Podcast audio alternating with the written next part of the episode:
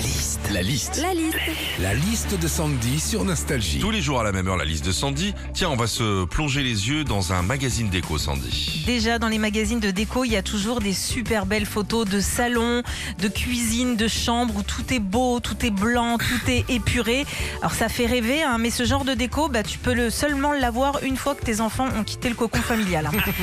Quand on lit un magazine de déco aussi, des fois, tu as des titres d'articles genre euh, Visiter les intérieurs des plus grands artistes. Là, tu dis cool, je vais voir l'intérieur de la maison de Jean Dujardin ou Marion Cotillard. Mais non, parce qu'en général, c'est la villa de Pedro Ries, la chaumière de Cindy Sherman, le loft de Massimo Vitali, que des gars que tu connais pas.